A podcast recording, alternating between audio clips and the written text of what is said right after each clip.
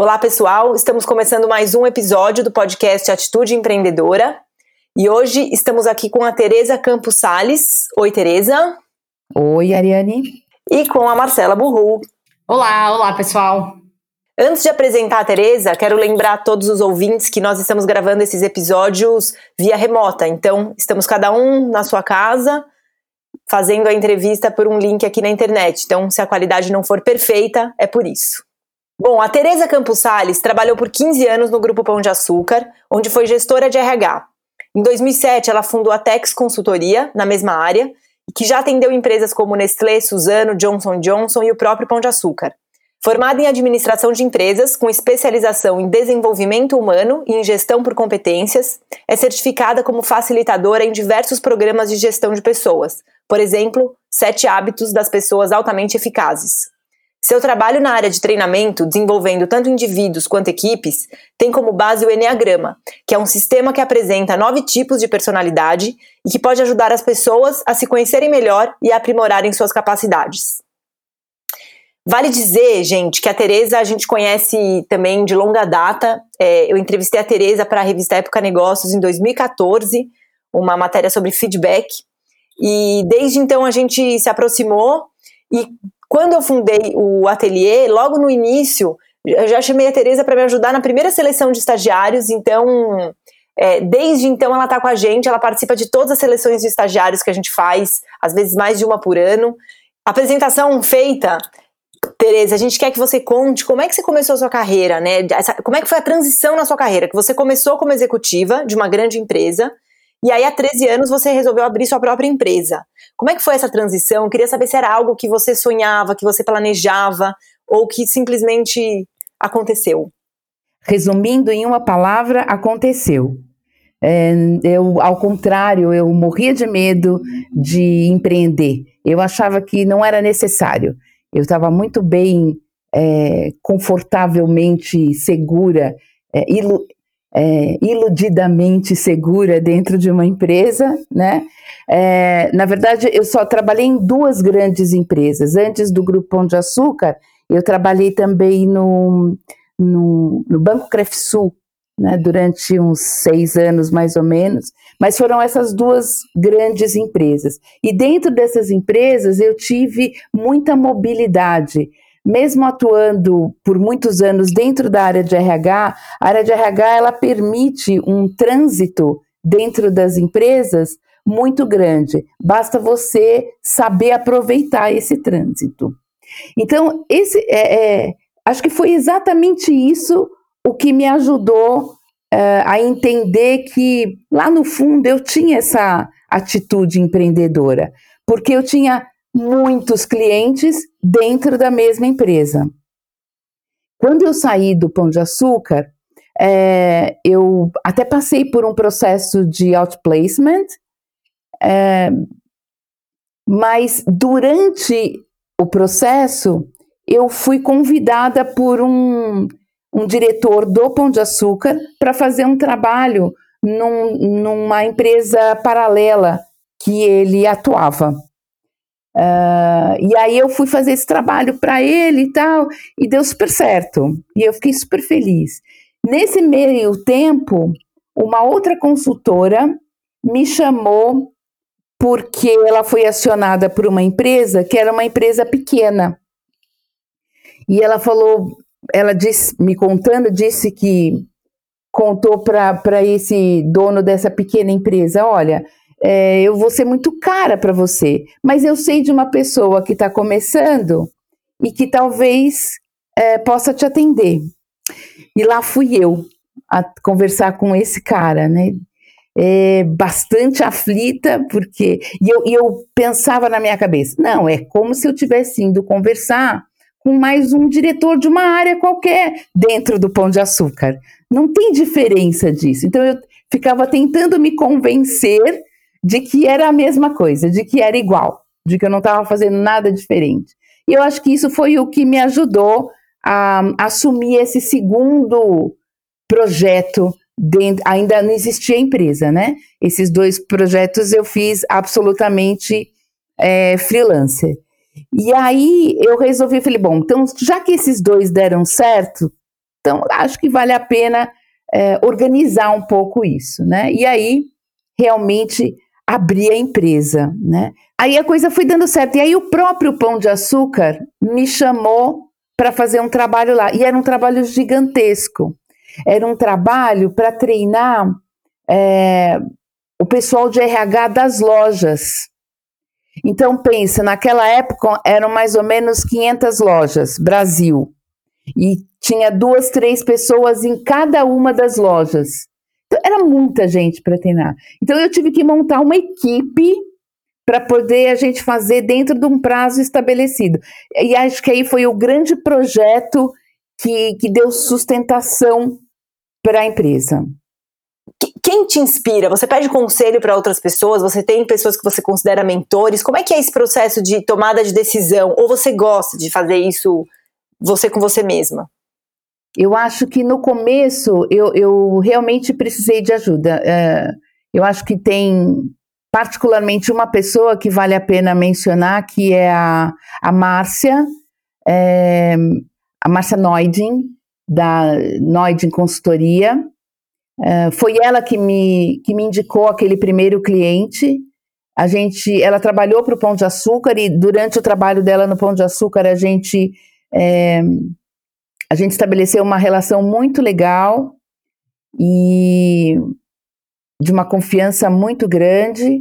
E eu acho que ela, sim, ela foi uma, uma das pessoas com as quais eu conversei muito no começo. Para ouvir, para ver como foi a trajetória dela, mais no, no papel de mentoria mesmo, né? Assim, de poder usar a experiência dela para poder transferir para o meu trabalho. Eu acho que teve é, uma outra pessoa também, que foi a Andrea 1, da Integration, também foi uma pessoa com quem eu conversei bastante naquela época, também pelo mesmo motivo. Foram as pessoas com as quais eu é, convivi, as consultorias com as quais eu convivi dentro do Pão de Açúcar e que eu estabeleci uma relação é, mais próxima e que eu podia contar com elas nesse momento de dúvidas e de é, dar um passo maior ou não. Agora, eu também tenho vários parceiros, é, parceiros do, do, que são da mesma área, que fazem trabalhos iguais ao meu e que a gente acaba trocando muito. Então, na hora de construir um projeto novo, por exemplo, agora eu estou construindo um programa de treinamento para liderança é, para quem acabou de ser promovido, que está num primeiro movimento de liderança, junto com a Isabel Soares. Então, é uma parceira minha, a gente se conheceu no meio da vida aí, fazendo cursos, e também estabelecemos uma relação bacana e, e a gente vai bem construindo coisas juntas. Então, a gente usa, usou esse tipo de parceria. Qual foi o momento mais difícil da sua jornada empreendedora? E qual foi o momento em que você falou, é isso? É, claro que certezas a gente nunca tem, mas não tenho mais dúvida de que é isso. Eu acho que quando eu finalizei esse projeto que eu falei grande do Pão de Açúcar, é, eu falei, agora não dá para voltar. Na verdade, eu tinha feito um projeto no Pão de Açúcar, enquanto funcionária, é, junto com a McKinsey, e foi uma parceria que deu muito certo, eu, a McKinsey e o Pão de Açúcar, quer dizer, eu estava ainda como funcionária do Pão de Açúcar. E depois é, teve um movimento em que um projeto muito semelhante ia ser feito no Carrefour, é, com a McKinsey também. E aí eu acabei sendo chamada para participar desse projeto, para entrar com a parte de motivação, de desenvolvimento das pessoas, de acompanhamento que eu fazia no Pão de Açúcar. Então, é, quase que foi uma dobradinha. Aí, a partir daí, então, eu não tive dúvida. Eu me lembro, inclusive, que a, a diretora de RH na época, lá do Carrefour, falou assim: a gente quer você como funcionária. E eu falei: não, obrigada. O meu trabalho vai agregar muito mais se eu estiver fora da empresa do que se eu estiver vivendo as dores da empresa, as dores do cotidiano da empresa, né? E, então eu estava dentro, mas eu estava fora. E esse papel duplo de dentro e fora contribui muito mais para para o sucesso do meu trabalho do que se eu estiver dentro com as dores do dia a dia de cada empresa. Você tem um trabalho de desenvolvimento e de, é, enfim, desenvolvimento de equipes e de pessoas bem, bem profundo, né? É, qual que é a diferença de quando você está trabalhando com indivíduos e quando você está trabalhando com grupos? E, e dá para ser tão profunda com grupos quando, quanto você é com, com indivíduos? Dá, mas vai depender da disponibilidade do grupo para isso. Né? Então, a mesma coisa no individual. O individual, eu posso querer ser absolutamente profunda, mas a profundidade vai na medida da, do quanto quem está sendo trabalhado quer esse trabalho. Porque a gente falar de desenvolvimento é um trabalho árduo, é um trabalho doloroso. A gente vai ter que mexer em feridas, a gente vai ter que mexer, mesmo é, quando a gente fala do trabalho profissional, eu vou ter que ir atrás daqueles feedbacks difíceis que você recebeu para poder, para a gente poder mexer em alguma coisa. E isso mexe na emoção do indivíduo. Então, ele precisa querer, porque senão ele pode fazer de conta que está tudo bem e ficar na superfície e não querer de fato se desenvolver. Aquele que quer de fato se desenvolver, tanto faz estar tá no grupo ou estar tá no individual. Né? Agora, é óbvio que é, no grupo acaba sendo um pouquinho mais difícil, porque eu tenho que ter todo mundo na mesma pegada. E aí é difícil estar tá todo mundo na mesma, na, na, na mesma vontade desse aprofundamento. Às vezes o líder está super afim de que todo mundo e acaba ficando muito claro no trabalho quem não está afim. Então acaba sendo até uma forma do líder entender melhor a sua equipe, né? De que, ó, fulano quer ir fundo, Beltrano nem tanto. Então, isso acaba sendo uma dica para o líder de como é que ele vai lidar no dia a dia com essas coisas. E, e, o quanto esse trabalho de, de autoconhecimento, essa disponibilidade para se desenvolver, faz a diferença é, na, na, na, vida dessas pessoas e dessas equipes dentro das empresas? Assim, a gente é, acho que tem. É, é uma ideia antiga, né? Você pensar que você está no trabalho só para, enfim, fazer a sua tarefa e pronto, né? Tem muito mais envolvido no, no, no, na dinâmica do trabalho, na rotina. Faz toda a diferença. Absolutamente toda a diferença. Imagine a seguinte situação: é, a gente acabou de se encontrar para fazer um trabalho juntas, então a gente não se conhece, né?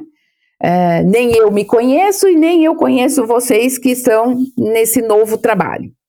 Muito bem, nós vamos é, jogar este jogo com uma superficialidade muito grande e com uma máscara daquilo que a gente é, acha que é e acha que é o que o ambiente vai solicitar para gente. Então vai ser tudo de mentirinha. Nada vai ser de verdade. Porque é, tem, tem uma série de personagens lidando nesse ambiente. Quando eu começo a conhecer o grupo, o que, que vai acontecendo? Essas máscaras vão caindo. E aí se eu não tenho um preparo, se eu não me autoconheço e não entendo o que, que é o autoconhecimento e como é que as pessoas reagem às coisas, os conflitos começam a aumentar de forma absurda, porque eu começo a criticar aquelas emoções do outro, eu começo a julgar o outro. Ah, ele está fazendo isso por causa daquilo. Ah, ele está fazendo aquilo outro porque não sei o quê. Ah, acho que ele não gosta de mim, então eu não vou gostar dele. Então você, ao, ao invés de você aproximar as pessoas, você distancia mais ainda. Então você só provoca mais conflitos e mais é, imaginação das pessoas. As pessoas começam a criar quem são as outras. Já que elas não conhecem a pessoa, elas criam o que aquela pessoa é. E aí, quando isso vai desmoronando, só vai piorando o relacionamento. Vai ficar num momento absolutamente improdutivo e insustentável aquela, aquele grupo de pessoas juntos. Ao passo que, se eu tenho autoconhecimento, se as pessoas que estão ali também se conhecem, elas começam a entrar nesse grupo com mais verdade. Porque elas não precisam mais daquela máscara. Porque elas se conhecem, elas sabem quem elas são, isso traz muito mais segurança para elas. E elas podem ir com mais verdade na relação.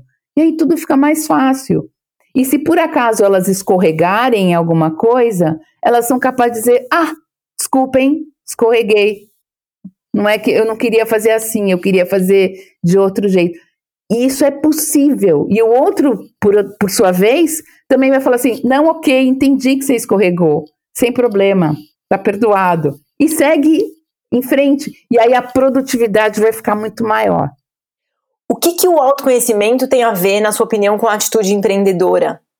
As pessoas que têm autoconhecimento então, tendem a ter uma atitude mais empreendedora? De que forma isso se manifesta, se for verdade? Eu acho que não tem a ver com ter mais ou ter menos. Tem a ver com a forma como você lida com a atitude empreendedora. Porque você pode ser uma pessoa extremamente empreendedora, que arrisca pra caramba, mas você está fazendo tudo sem, sem entender porque está fazendo. Está fazendo porque. Ai, é difícil responder assim. Eu, eu vou, minha cabeça vai direto para o enneagrama. É, e aí você, dependendo do tipo de personalidade, isso vai funcionar de uma maneira diferente, né? Então, você não quer aproveitar e contar para gente o que, que é esse enneagrama? Com que, que framework é esse com o qual você trabalha tanto? Tá bom. O Enneagrama é um sistema de autoconhecimento e autodesenvolvimento. É um sistema milenar, ele é muito, muito antigo e que foi sendo passado só de forma oral durante muitos e muitos anos. Quando foi no começo do século passado, começaram então a ter algumas coisas mais escritas a respeito de Enneagrama, a partir de um cara chamado Gurdjieff, uh, mas ainda de uma forma bastante de difícil compreensão. Foi mais no final do século passado, na década de 70, mais ou menos, que isso foi trazido numa linguagem mais psicológica, vamos dizer assim, e traduzida de uma forma mais psicológica para ser mais facilmente compreendido. Resumindo, são nove tipos de personalidade, é, e aí as pessoas falam assim, ah, mas assim, imagina, são só nove tipos, assim, então, ou eu sou desse jeito ou eu não sou. Não, calma. Nove tipos é para a gente começar a conversa. Depois tem subtipos, aí quando você vai entrando um pouco mais na, no, no conteúdo, tem asas, tem flechas, tem níveis de desenvolvimento, e aí tem toda a influência externa que você recebe que também contribui na sua construção de personalidade. Então, a sua personalidade vai ser formada uh, a partir de todos esses elementos, o que te transforma de uma forma única, né? Deixa você com o quão único a gente é no nosso dia a dia. É, porém, existem algumas questões básicas que não mudam de tipo para tipo. Você pode estar tá mais evoluído, mais desenvolvido ou menos, mas aquela questão particular, ela vai sempre permanecer dentro de você. Você vai ter que sempre trabalhar com ela. É, dito isso, vou voltar então para a questão da atitude empreendedora. Então, todos os tipos podem ter atitude empreendedora. Só que eles vão lidar de formas diferentes por conta dessas questões específicas. Então, assim, um tipo 1, é, de atitude. Como é que é a atitude empreendedora dele? É mais rígida, é mais quadradinha, é absolutamente dentro da lei. É uma coisa que ele não vai se arriscar muito, ele vai se aprofundar muito, buscar todos os detalhes para poder depois é, agir de forma empreendedora. Que é o oposto de um tipo 3 ou ainda de um tipo 7, que vão ser muito mais soltos, vão correr muito mais atrás, independente tanto desse detalhamento. Ele primeiro vai lá fazer, depois ele corre atrás do que deu errado. Então, atitude empreendedora todo mundo pode ter, mas a forma como você vai lidar vai depender do seu tipo de personalidade. Um tipo 6, por exemplo, vai demorar um pouco mais para se arriscar, porque ele não quer, ele tem ele, ele, é mais arisco com relação a risco, né? Então ele vai tomar mais cuidado, é, vai pensar três vezes, vai tentar calcular tudo que pode dar errado antes efetivamente de se arriscar. E esse é o aprendizado de cada um. Então a gente pode usar inclusive a atitude empreendedora para o autoconhecimento, para ver como é que é que eu ajo na minha atitude empreendedora. E aí entender assim, ah, eu estou fazendo isso, então é por causa desse meu tipo de personalidade. O que, que eu posso fazer para lidar melhor com isso? Como é que você está se adaptando a esta crise que estamos vivendo? Você está fazendo treinamentos online? O que, que você, você inventou nesse momento? E o que estão te demandando? Eu também fico curiosa de saber se as demandas das empresas por esse tipo de desenvolvimento e das pessoas, né, tem, tem um, um perfil diferente, específico? Tenho alguns clientes que estão pedindo para transformar o treinamento que eu ia dar lá presencial, transformar isso numa coisa que a gente possa fazer em casa. E resolvi escrever um livro também. Você pode contar para gente sobre o que vai ser esse livro? Uh, eu acho que das coisas que eu aprendi na vida, a coisa, uma das coisas mais bacanas foi a questão do ser proativo. Eu aprendi isso com o Stephen Covey, né, quando eu fui fazer o curso lá dos sete hábitos das pessoas altamente eficazes, que você mencionou no começo, Ariane. É, e esse é o, é o hábito um, né? Seja proativo. E quando eu entendi o conceito de proatividade e entendi o quanto ele fez sentido na minha vida, é, eu comecei a prestar atenção em tudo à minha volta que me lembrava aquela atitude. E, e, eu, eu, e o que eu quero é passar isso para as pessoas. Você pode dar uma palhinha e contar um pouco o que, que é essa o que, que é ser proativo? Primeira coisa, eu preciso entender qual é a diferença de ser é, proativo e ser reativo, né?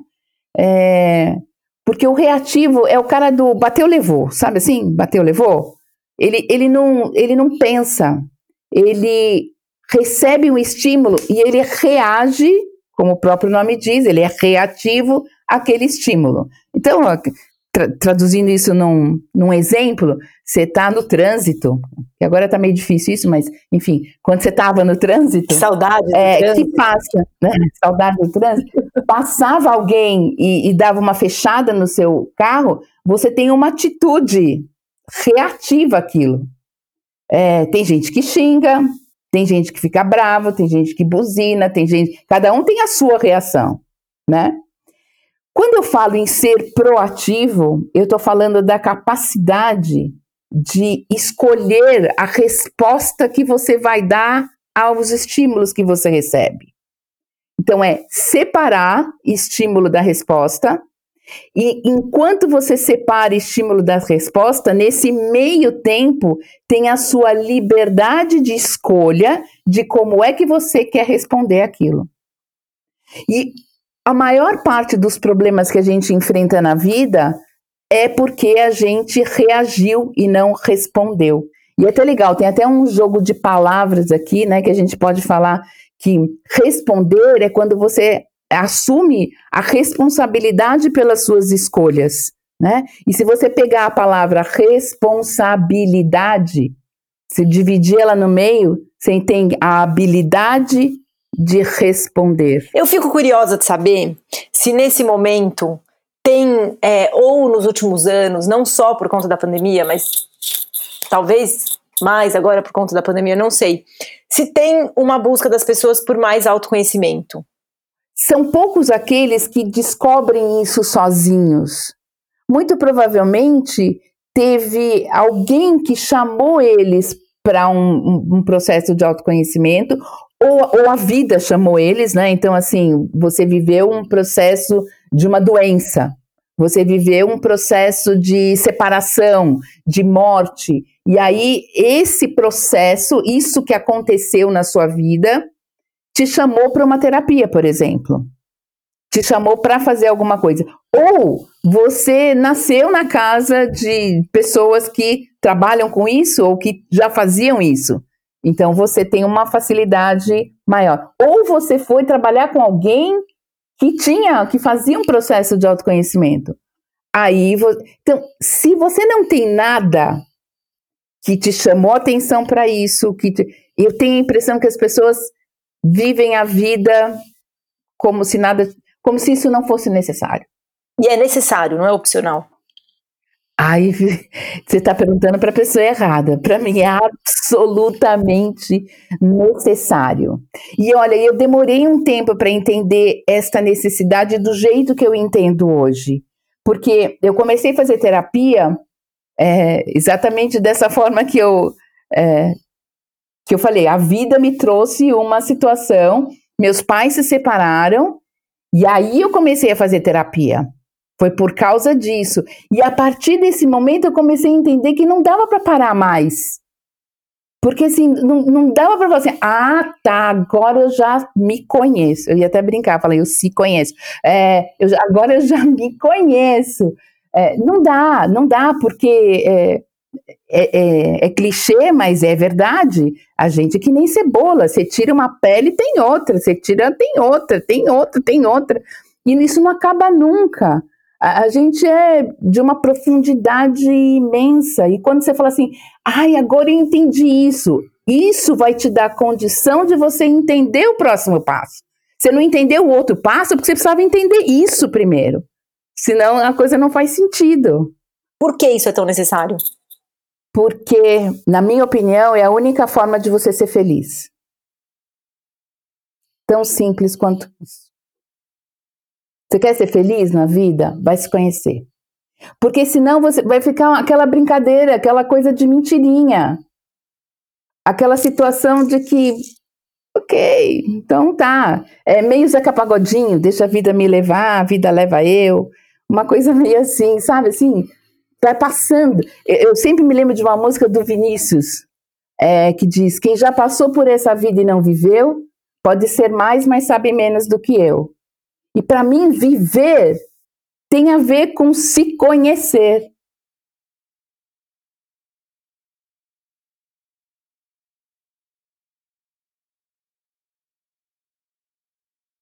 Existe um movimento é, bem atual dessa coisa de propósito, né? Empresas com propósito, causas com propósito, trabalho com propósito. E, e a gente discute bastante isso no ateliê, de o quanto é, você vai encontrar o propósito num lugar, num trabalho, numa organização, e o quanto, na verdade, não é o contrário, né? Quer dizer, você consegue encontrar propósito em alguma coisa ou não? Isso tem que vir de dentro para fora. O que, como você vê esse movimento, da, essa obsessão pelo propósito? É, eu acho que é importante você saber por que você existe. Ponto. E ter propósito nada mais é do que saber por que você existe. Afinal de contas, você está fazendo o que aqui?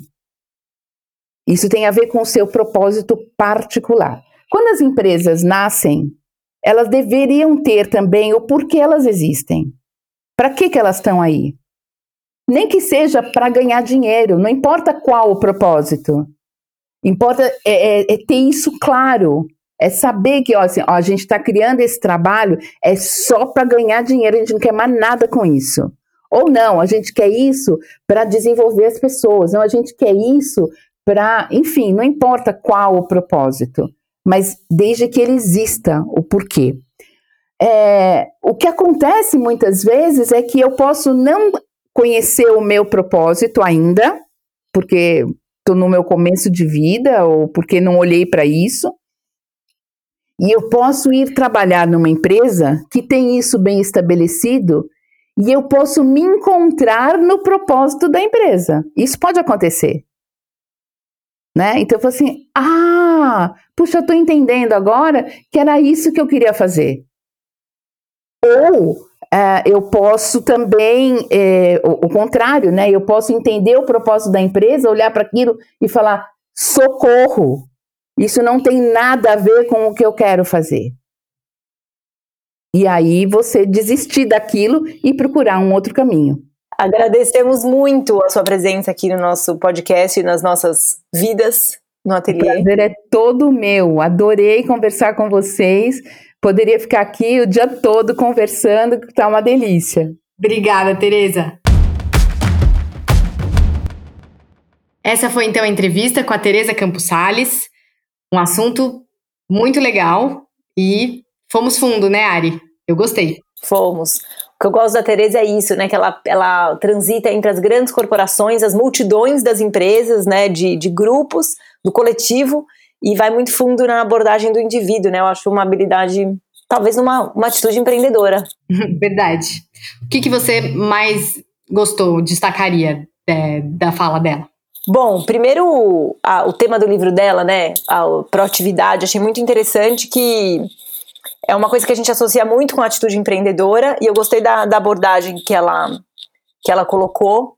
Tem várias formas, né, de você ser proativo e sem dúvida proatividade é uma atitude empreendedora. Se isso é algo que não só ela absorveu para a vida dela, mas ela se dedicou a observar o mundo dessa perspectiva, é, é uma atitude empreendedora na veia.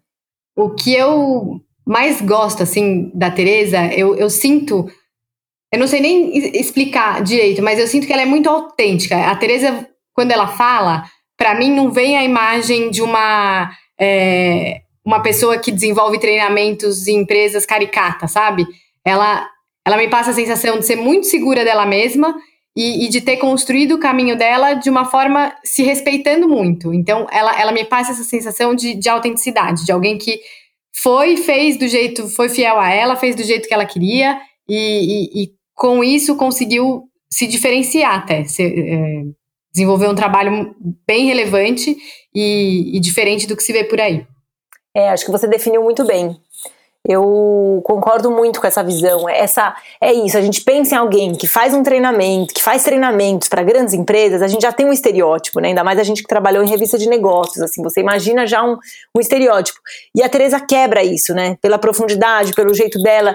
Sem dúvida, isso é uma atitude super empreendedora de, de ter construído o próprio caminho sem negar a natureza dela. É, na verdade, o que ela disse, que ela acredita, né? Que o autoconhecimento é o único jeito de ser feliz. Então parece que ela encontrou um, caminho próprio por se conhecer e ao mesmo tempo sem brigar com o sistema, né? Conseguindo contribuir com o sistema, com, a, com as grandes corporações. Eu gosto também do que ela fala do papel dela de estar tá dentro e fora das empresas. É claro que isso depende muito da natureza do, do trabalho de cada um, mas eu vejo isso como uma atitude empreendedora, você conseguir ver de uma perspectiva diferente, não só de, da, daquele personagem dentro daquele contexto. Então, quando ela falou isso, que ela contribui mais, ela entendeu que ela conseguiria contribuir mais com as empresas. Estando fora, não estando identificada com as dores do dia a dia de cada empresa, também tem a ver com isso que você falou, né? Dela ter encontrado o lugar dela, o jeito dela de fazer as coisas e ter se diferenciado do todo, ter olhado por uma perspectiva que claro, é a dela, mas é uma perspectiva de fora das empresas. E isso é um olhar empreendedor, é um olhar que você não fica limitado ao, ao, ao que você executa ou ao contexto micro que você faz parte, mas você conseguir interagir com o mundo, com as relações, é, não identificado com o contexto o tempo inteiro. Faz sentido? Com, com um olhar mais de longe, mais de fora, né? Exato. Legal, gente. Então ficamos por aqui. Esse foi mais um episódio do podcast Atitude Empreendedora e voltamos na próxima semana. Então tá, pessoal, até semana que vem. Valeu, até mais.